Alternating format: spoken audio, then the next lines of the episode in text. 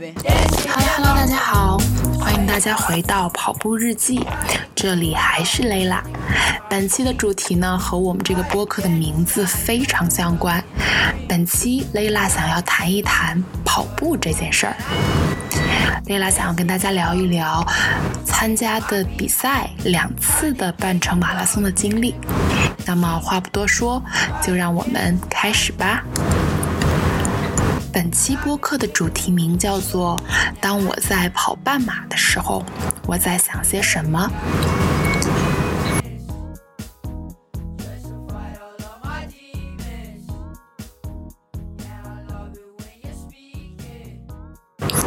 那么在录这个播客的时候呢，实际上 Layla 已经跑完了上海女子半程马拉松的比赛。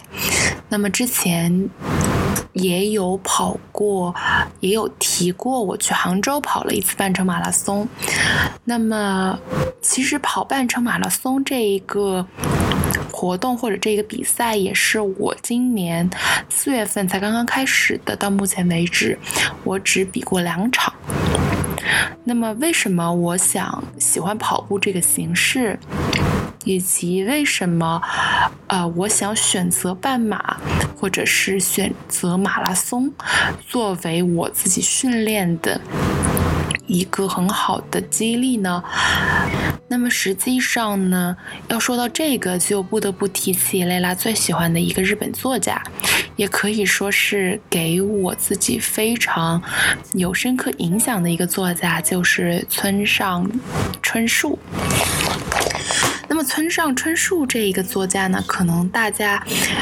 嗯，对他的印象就是常年的诺贝尔文学奖的陪跑者，以及他具有想象力的、非常细腻的、充满了整个，呃，非常奇妙想象力的这样一些作品，比如说《挪威的森林》，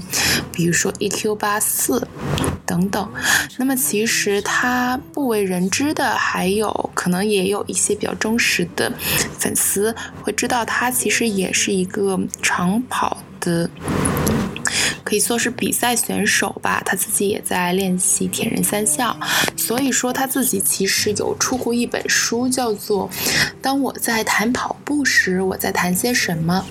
他其实里面就有讲到他自己跑步的这样一个经历。他从三十三岁开始跑步，已经跑了几十年的步了，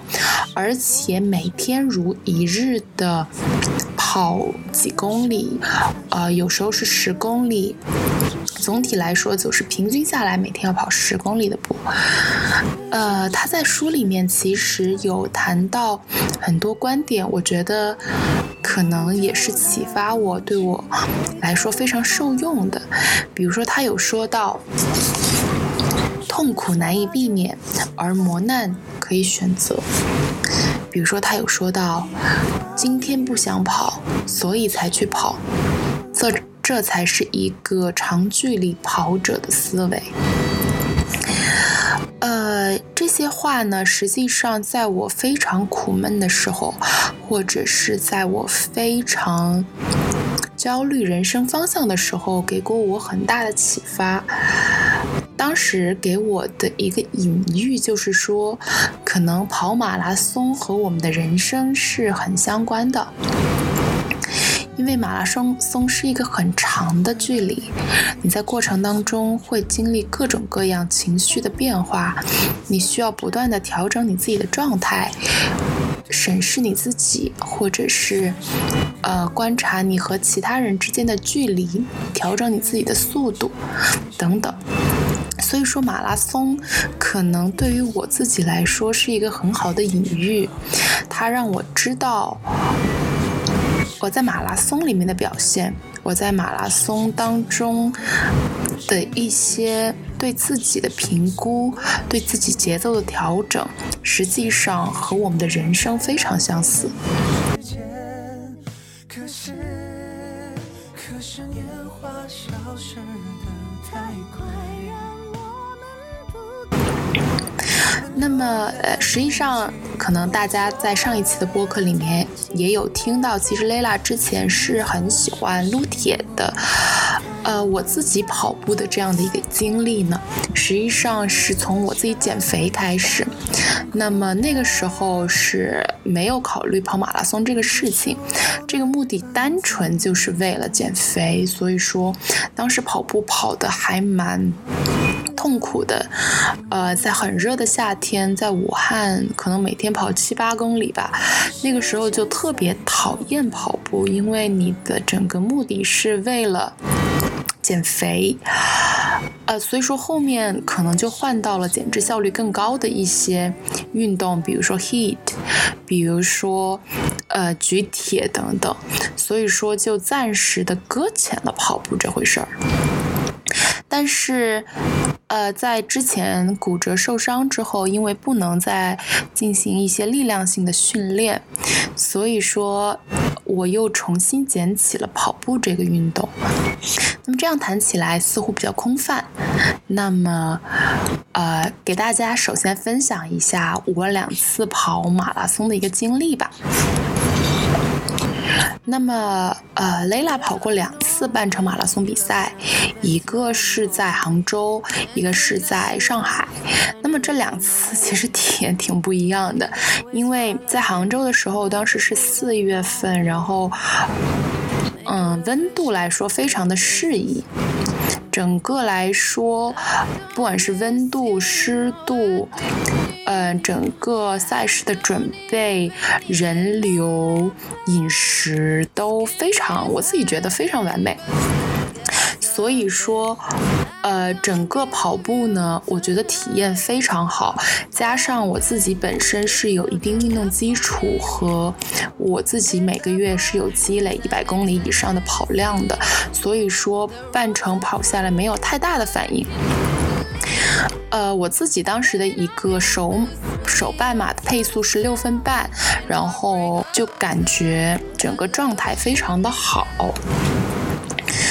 因为我第一次跑完马拉松的时候，我其实知道自己的跑步，因为我自己身高并不是特别高，我知道自己的速度在六分半左右已经是比较不错了，所以说我就一直沿着这个配速在啊进行跑步。那么在第一次跑马拉松的过程当中，其实就有比较多的这种。体验吧，呃，不管是从心理上的体验、心情上的体验，还是准备上的体验。那么，但是这一次在上海跑马拉松呢，因为今天的天气非常炎热，今天大概有三十，体感温度我们跑步的时候有三十四度，而且它的这个整个赛程的设置和医疗的补给有一点不是很充分，所以说今天跑步的感受没有那么好，但是整体来说，我对自己对这项比赛的认知，对。自己状态的调整，以及对过程当中怎么坚持下去，为了完成一个目标而做出的不断努力，有了比较深入的认识。那么，如果要谈到跑步，如果要细细讲这个经验的话，我其实蛮想跟大家分享一下，呃，整个概括性的一个过程。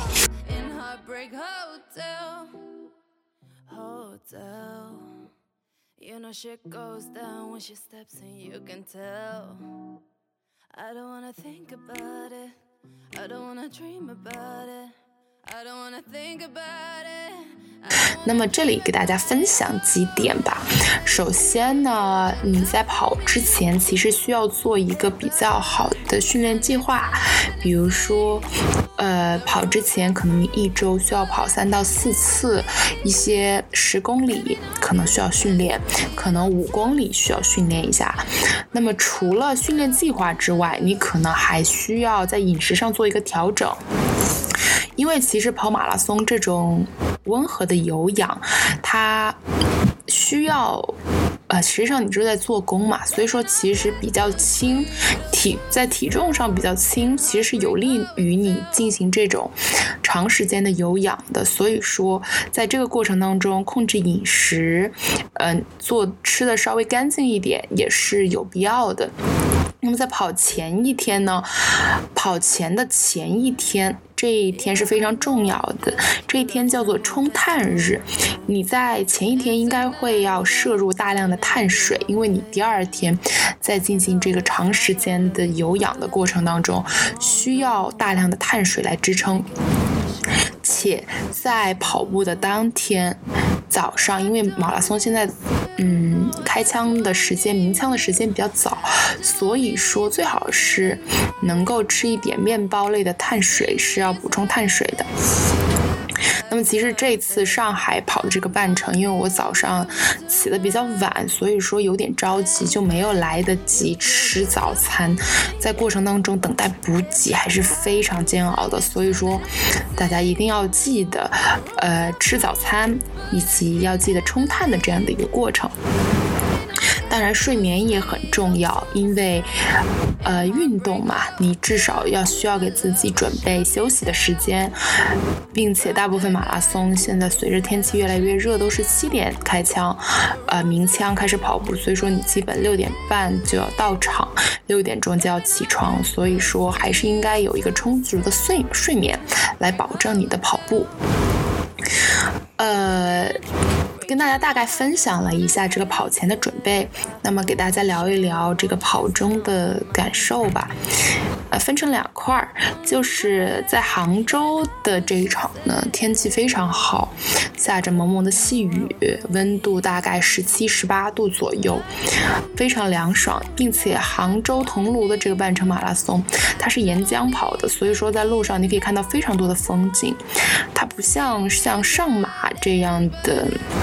城市景观比较多，它更多的偏你可以看到很多自然的景色，所以说感受和你呃目之所达是非常舒适的。那么除此之外呢，我认为给我印象比较深刻的是当时比较专业的补给，因为。呃，现在其实马拉松可以作为一个政府的旅游项目，拉动 GDP、拉动旅游消费的一个项目。所以说，整个来说，桐庐还是非常重视的。过程当中，我们有看到这个非常多的医疗救助点，然后它的食物，呃，补给点也很密集。不仅如此，还有一些专门的表演队，还有一些马术表演等等。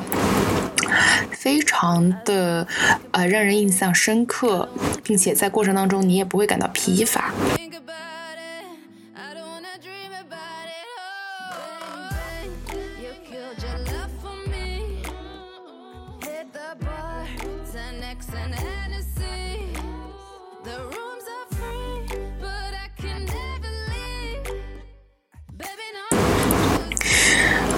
那么第三点，我就想跟大家聊一聊我在过程当中自己内心的一个见闻和感受了。那么刚刚其实也有聊到这个半程马拉松有二十一公里。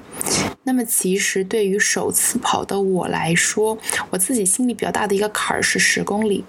因为我自己没有训练过十公里以上，所以说我其实蛮担心十公里之后会有一些不适。那么第二个坎儿应该就是十五公里，因为十公里之后你可能跨过了那个坎儿之后，最后六公里你会感到体能下降。那么最艰难的就是二十一公里之前的那最后一公里，你会感到意志力和身体上有一个比较大的冲击。呃，整个节点来说，就是十公里、十五公里和二十公里的节点。当时因为作为我的首马，我还是比较紧张的，但是很庆幸的是，我自己在十公里的时候没有太大的反应，这也跟之前的跑量是很相关的。在十公里之后，我仅有的感觉就是膝盖和脚踝稍微有一点。稍微有一点不适感，所以说很快的就去医疗补给点喷了一点云南白药就可以继续了。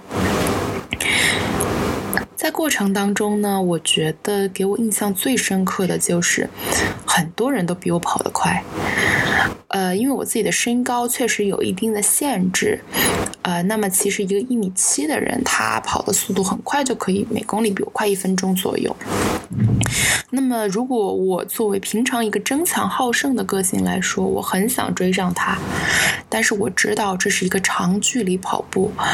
呃，你自己应该很合理的规划你的速度。如果在前面跑得过快，后面十公里是很难坚持下去的。所以说，在这里我感受到的第一点就是，跟别人在做对比的时候，在制定目标的时候，一定要充分的考虑你整个任务的长度会持续多久。你最终的目标是什么？到底是比过别人，还是能够更好的完成比赛，还是能够享受这个比赛？这是非常重要的。第二点就是要充分考虑自己的状况，每个人的禀赋是不一样的，有一些人一米六，有一些人一米七，有些人腿长，有一些人肌肉的。组成跟你不一样，所以说一定要充分的了解自己。那么，呃，在过程当中，除了这个自己对自己的配速之外，还有身边的人，他们可能你会看到，有些人超过了你，有些人突然跑得很快，有些人在你后面。其实最开始的时候，我会有比较大的这样的一个呃心理上的适应期，因为就觉得身边的人跑来跑去，然后我就很想追赶他们。但是到了后期，我就知道自己应该沿着自己的配速往前面跑，而更多的不应该把注意力放在别人的配速上，而且。更重要的一点是，我们要知道，这个距离是很长的。你可能一公里里面，你可以用五分半的速度来跑，对于我自己来说，但是二十一公里我是坚持不下来的。但是我每一公里都坚持着六分半的速度，在最后你会看到很多人已经跑不动了，你可以缓缓的用你的速度，缓缓的超过所有的人。不是所有的人吧，超过那一些可能最开始很猛，但是后面就没劲儿了的人。所以说，这给我一个很重要的启示，就是你要知道自己的配速是什么，你要知道自己的目标是什么，你要知道自己最后是要什么，为了什么。如果因为一个短期的心理不适而打乱了自己的节奏，可能最后就没有办法很好的完成自己的目标。这是第一点。第二点就是，其实，在过程当中，除了你会发现身边的人可能是你的跑友，他们会给你压力，更多的他们会给你支持，给你鼓励，给你，呃。那一种我们一起在完成一个目标的感觉，呃，因为在过程当中，其实有看到很多的呃跑者，他们会给你加油打气，他们会跟你击掌，还会呃就在你身边一直的跟你用一个配速进行跑步，这是一种一起往前走的感觉。那么除了一些。配速的跑者之外，还给我印象很深刻的就是有一些推着轮椅跑步的人。其实他们会比正常的呃跑步的人会累很多，但是他们还是很享受这样的一个过程。你在跑过他们的时候，你看到他们脸上的表情，其实会被他们的那种意志力、那种坚强的品质所打动。而且越到后面，其实你会发现，身边的大家一起跑步的人，都是会相互鼓励的。有些人会，呃，到你耳边告诉你加油，到你身边告诉你加油，呃，会把他，比如说他有一些看到你可能有一些不舒服。或者是，呃，觉得可能需要补给的时候，他可能会帮你一把。所以说这种时候，更多的你会从这个比赛里面发现，每个人都有自己的节奏，并且每个人都是并肩作战的，大家都是为了在做同一件事情，都是为了更好的完成自己的比赛。所以说，马拉松里面很多人，除了一些专业的选手，他们是以竞技的速度来进行竞争，来完成这项比赛。其实，更多的大家衡量的标准是 PB，就是 Personal Best，你能做到的，你自己的最好，你能做到的，在本次比赛当中，或者是在你自己参赛经历当中的最好。那么第三点，我认为给我自己的一个感觉就是，除了心态上面的锻炼，还有一个就是对我自己意志力的一个训练。就像是村上春树在自己书里面说的一样，马拉松或者是长跑对他来说是一个人生的隐喻。其实很多时候我们在做很多事情，如果想要很好的完成它，或者是你在自己过完你可能呃八十年、七十年、八十年、九十年的时光里面，它很多时候就像一场马拉松。如果你想很好的完成它，你可能需要调整自己的状态，在面对。不管是身边人的压力，还是你自己给自己的压力，或者是身体上的状况的时候，如何去调整它？在遇到感觉很艰难的时候，如何坚持下去？如何找到最适合的方式去克服这一个很艰难的时刻？比如说，我第一次跑半马，在跑到大概十七公里左右的时候，其实确实感觉体能有一些下降。呃，当时我自己有在想，怎么才能最后跑完这四公里吧？可能自己做出来的一些调整就是，我可以走一段，我也不一定时时刻刻都在以一个六分半的配速在跑，我可能现在在走，慢慢的放下这个速度，但是当我歇好了之后，我就可以继续往前走了。第二个就是，可能要去进行一些补给，能量上的补给，心态上的补给，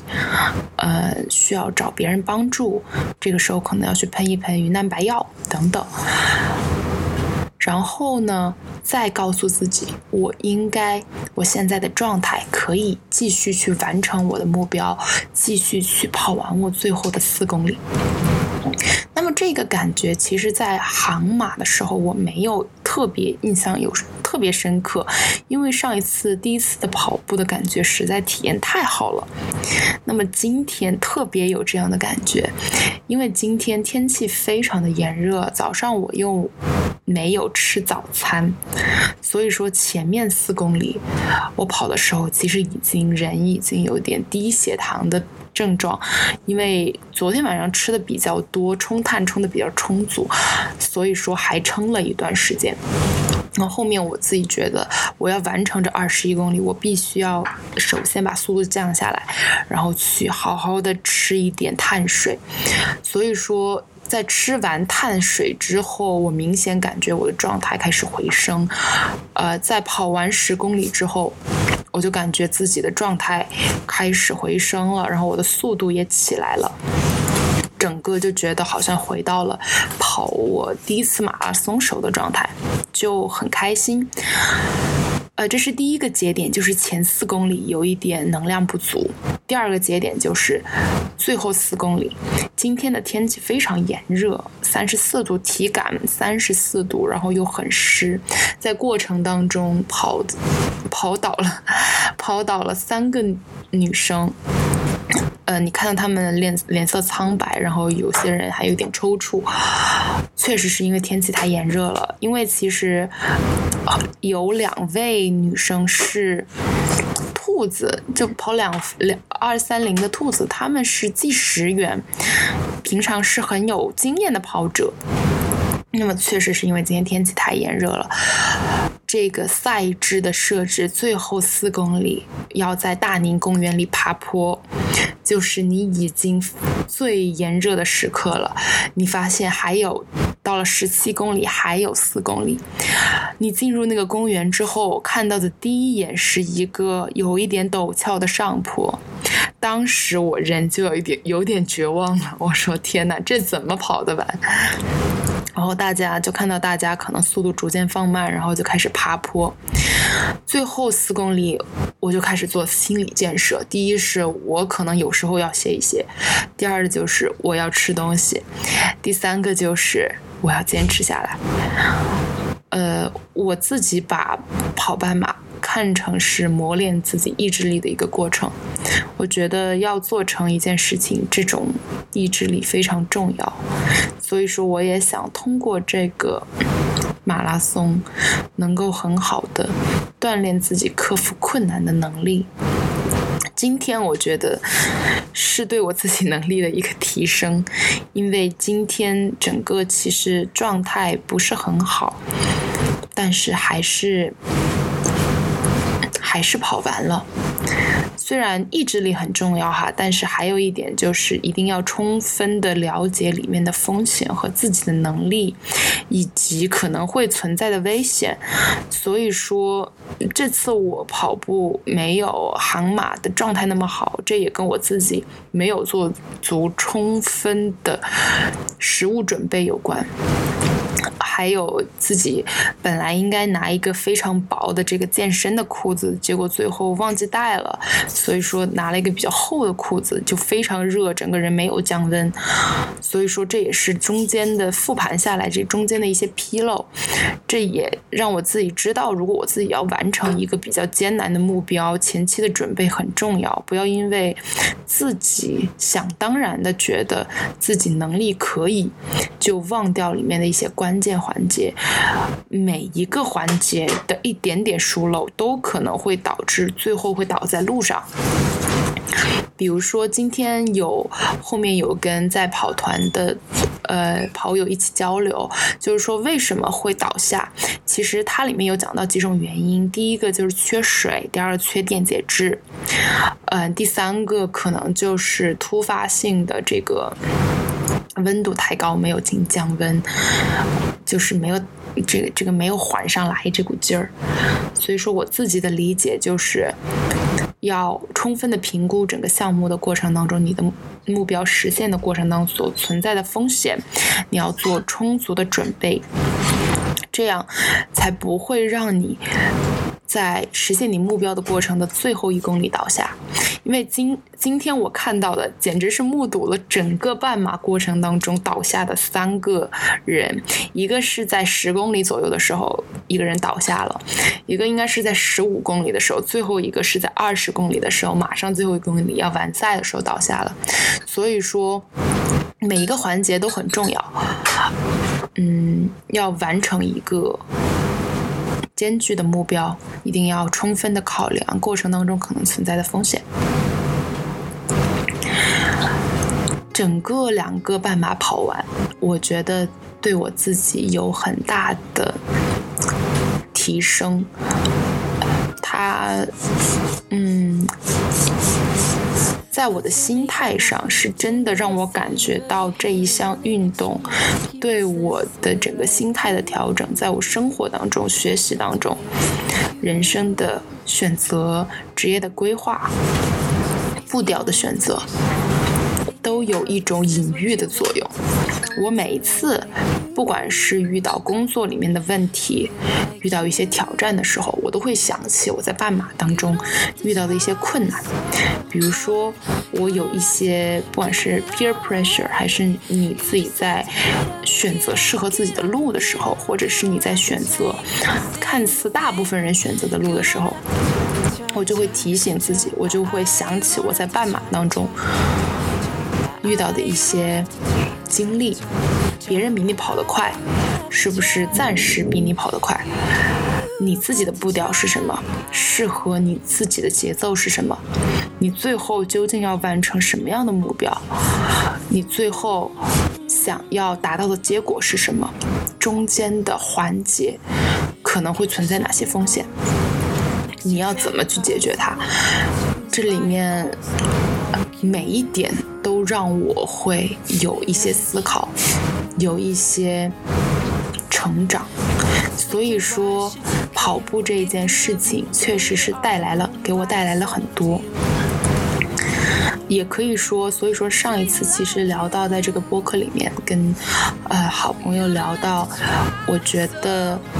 减肥或者是运动这件事情是改变了我自己的，呃，它让我知道要完成一件事情中间你可能需要付出的努力，你可能需要整。每呃，在每个环节上做出的努力和一些调整。那么之前呢，我其实之前有提到，我最开始是把跑步当成是一个减肥的目标，所以说我过程其实很辛苦，因为我最后关注的是我有没有减下来那个肥，那个是我的目标。后面我健身。也是觉得我想练成一个什么样体型、什么样的线条、什么样的体重、什么样的体脂率，那个是我的目标。现在，呃，特别是前段时间我骨折了之后，选择跑步，我更多关注的是它给我生活状态上面带来的一些改变，它对我生活的一些隐喻。他对我经历的一个调整，很多时候我在跟身边的好朋友说的时候，我说，运动是我生活的一个骨架，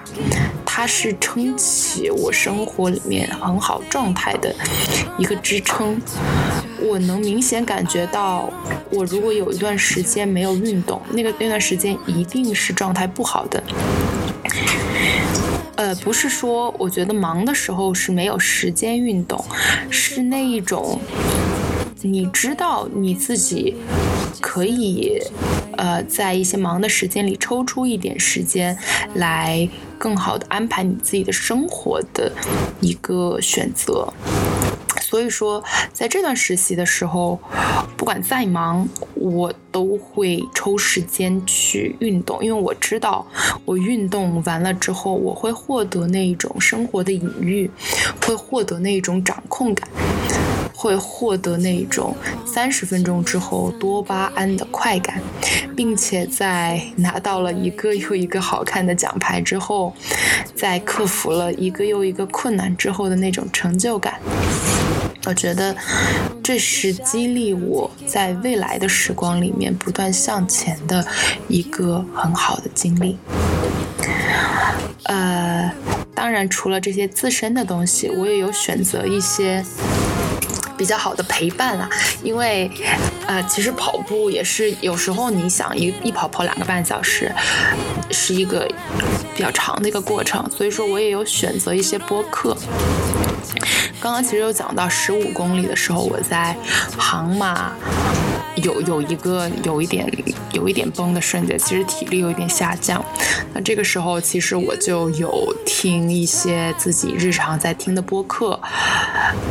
我我非常记得那个瞬间，就是我其实体力有些下降的时候，我听到熟悉的播客响起来，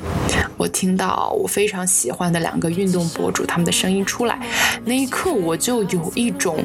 可能有一种自我感动或者呃过于 drama，但是确实有一种那种背心从背脊椎里面起来的一一种感觉，就是感觉有被。有被打击写到，有被感动到，有被有被 empower 到，所以说后面我就听着他们俩的播客就一直往前走，呃。所以说，我觉得跑步的过程当中可能也有些枯燥的地方了。但是如果你能选择一个很好的，呃，给你跑步过程当中，不管是解乏还是陪伴你的一种形式，我觉得坚持下来也不是一件很难的事情。啊，就整个聊完了我自己跑步的一个经历。嗯，我还是非常感谢跑步的。我觉得我现在也能理解村上春树讲到的在长跑里面的话。确实，跑马拉松、跑长跑对生活来说是一种隐喻。或许痛楚难以避免，而磨难可以选择。村上春树说：“每当我长跑时，脑海里就会浮现出这句话。今天我也会想起来这句话。痛楚难以避免，而磨难可以选择。”那么好了，这就是今天跑步日记的全部内容。非常感谢大家的收听，我们下次再见，拜拜。